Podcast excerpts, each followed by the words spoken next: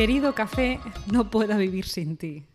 Bueno, esto es algo que veo muchísimo, muchísimo en muchos dueños de negocios y CEOs que, por supuesto, son conscientes, pero aún así hay ciertos hábitos que hacemos de manera automática, porque yo también lo he vivido, y pensamos que nos hacen mucho bien, que nos hacen despertar y tener como muchísima más eh, claridad ¿no? y tener como más energía a lo largo del día. La razón principal por las que muchos CEOs toman café es para sentirse más enérgicas y despiertas, pero, pero ese aumento de la energía dura cierto tiempo. Porque luego hay cierta eh, tolerancia que se llama y es que puedes sentir que luego necesitas más café. ¿Qué ocurre? Que tú tomas cierta cantidad de café, ¿no? Y como que contiene esa cafeína, que es esa sustancia, ¿no? Que, que nos activa, digamos, ese sistema nervioso. Pero claro, cada vez que tú sientas cierto cansancio, o sea, como que cada vez vas a necesitar más café para tener los mismos efectos de la cafeína. Entonces, hay que asegurarse de no consumir grandes cantidades de cafeína, sobre todo eh, a partir de las 2, 3 de la tarde, si vives en España, y que la mayor parte de ese café lo hagas por la mañana, porque es que de hecho la cafeína tarda en metabolizarse en el cuerpo y puede durar horas y horas y horas afectando a la calidad de tu sueño sin que tú te des cuenta. Y como dueños de negocios esto es súper importante porque em, si tomar café reduce la calidad de tu sueño, al final estás consiguiendo como el efecto contrario, ¿no? Entonces estás afectando también a esa función cerebral y eh, por ese mal descanso y al final pues esa claridad, esa productividad, ese foco y ese impacto positivo que quieres en tu día a día pues no lo estás consiguiendo. Hay muchos estudios que demuestran que la cafeína pues mejora la función cerebral a corto plazo, Además tiene eh, ciertas sustancias que nos ayudan muchísimo, ¿no? ¿Y eh, por qué? ¿Por qué mejora esta función cerebral? Bueno, porque se sabe que em, la acción de la adenosina, eh, bueno, pero no, me quiero enrollar con esto. Lo que hace la cafeína es que estimula el sistema nervioso central. ¿Por qué? Porque promueve la liberación de neurotransmisores, como la adrenalina, la dopamina y también la serotonina. Entonces, ¿qué ocurre?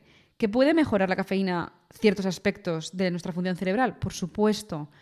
Por ejemplo, en esa, eh, en esa alerta o vigilancia, ¿no? nuestro tiempo de reacción, también incluso nuestro, nuestro estado anímico.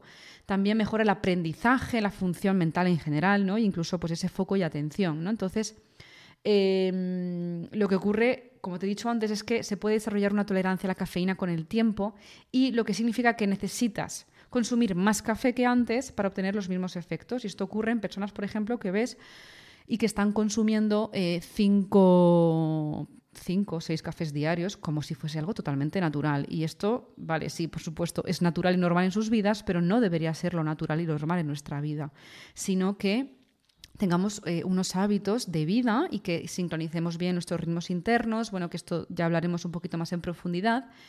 Pero, ¿qué ocurre? Que eh, la cafeína se absorbe rápidamente desde el intestino hacia ese torrente sanguíneo. Entonces luego viaja al hígado y se descompone en compuestos. Y su efecto principal pues está en el cerebro. Entonces, ¿qué ocurre? Como te comentaba al principio, que funciona bloqueando los efectos de la adenosina, que es un neurotransmisor que lo que hace es relajar el cerebro y te hace sentir cansado. Entonces, claro, si lo bloquea, pues hace el efecto contrario, ¿no? Que es lo que estamos buscando con el, lo que buscamos con el café deberíamos buscar placer en el café. Es decir, si sentimos placer, nos gusta y vivir con placer y disfrutar es fundamental, pero no tender a que dependamos del café. ¿Vale? Esto es súper, súper importante a nivel de salud. Y em, lo que ocurre es que también eh, los niveles de adenosina, de ese neurotransmisor, perdón, de ese neurotransmisor que relaja el cerebro, lo que hace es que se va acumulando a lo largo del día. Entonces hace que te, te sientas cada vez como más cansado y que tengas que que, bueno, pues que dormir. Entonces, la cafeína eh, te ayuda a que tú te mantengas despierto al conectarse ¿vale? a los receptores de adenosina, reduciendo ese cansancio. ¿vale? Es para que un poco eh, conozcas lo que es la, fisiología ¿no? y el metabolismo propio de la cafeína y cómo, y cómo influye, ¿no? cómo afecta en tu metabolismo y en esa función cerebral. ¿Qué ocurre? Como he dicho también antes, que aumenta los niveles de adrenalina en la sangre. Entonces, aumenta la actividad cerebral de los neurotransmisores de dopamina y norepinefrina. Entonces, esa combinación estimula más aún el cerebro y promueve que tengas como un estado de, excitación, un estado de alerta y concentración, pues debido a, eso y eh, pues la cafeína mm, lo que ocurre es que pues parece como una, droga ¿no? psicoactiva. Entonces, esto es para que lo, para que lo tengas en cuenta.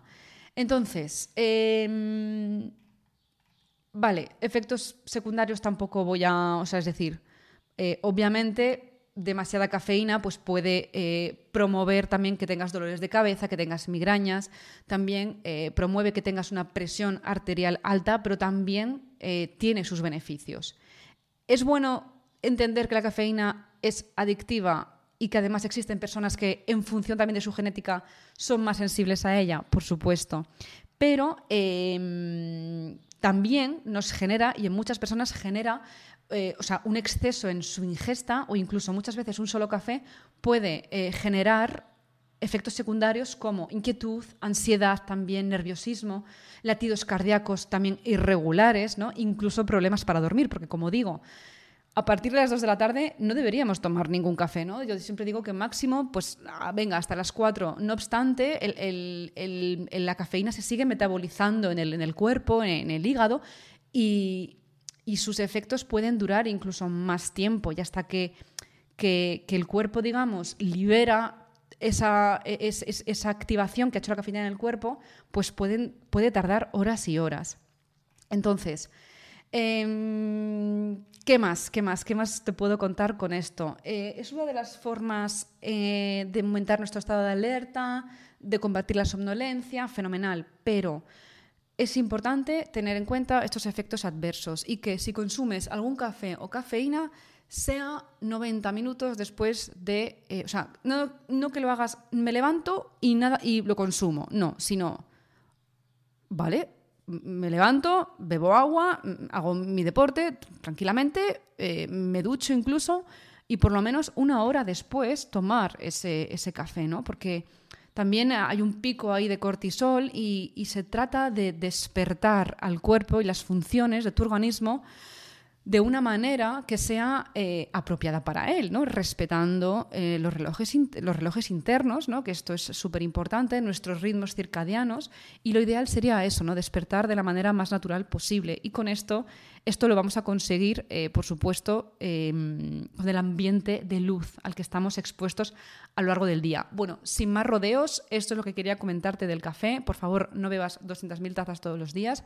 Si cada vez sientes que necesitas más café para potenciar energía y tener una energía eh, mucho más alta a lo largo del día, es que tenemos un problema. Entonces, junto con este, consumo de café, aparte de disminuirlo y para que tú no sientas esa falta de energía, lo que haría son estrategias que aumenten tu energía, unas prácticas, unas herramientas en que de forma que tú puedas aprovechar tu entorno y tus propias herramientas internas para favorecer que la, esa energía esté potenciada a lo largo del día mientras tú vas disminuyendo el consumo de café. Porque si tú no haces nada con tu vida, nada diferente, y de repente bajas mucho ese consumo de cafeína, pues lo que vas a hacer es lo que no quieres, ¿no? Al final, pues vas a conseguir un estado de ánimo mucho más, eh, mucho más bajito, una energía mucho más bajita y vas a sentir ese cansancio que no quieres. Por eso se trata que cuando, cuando estamos cambiando ciertos hábitos, aprovechemos nuestro entorno con herramientas y con otros, ¿no? con otros factores que nos ayuden a, a, seguir y lograr ese objetivo. ¿De acuerdo? Así que nada, esto es lo que yo te quería contar y nos vemos en el siguiente episodio.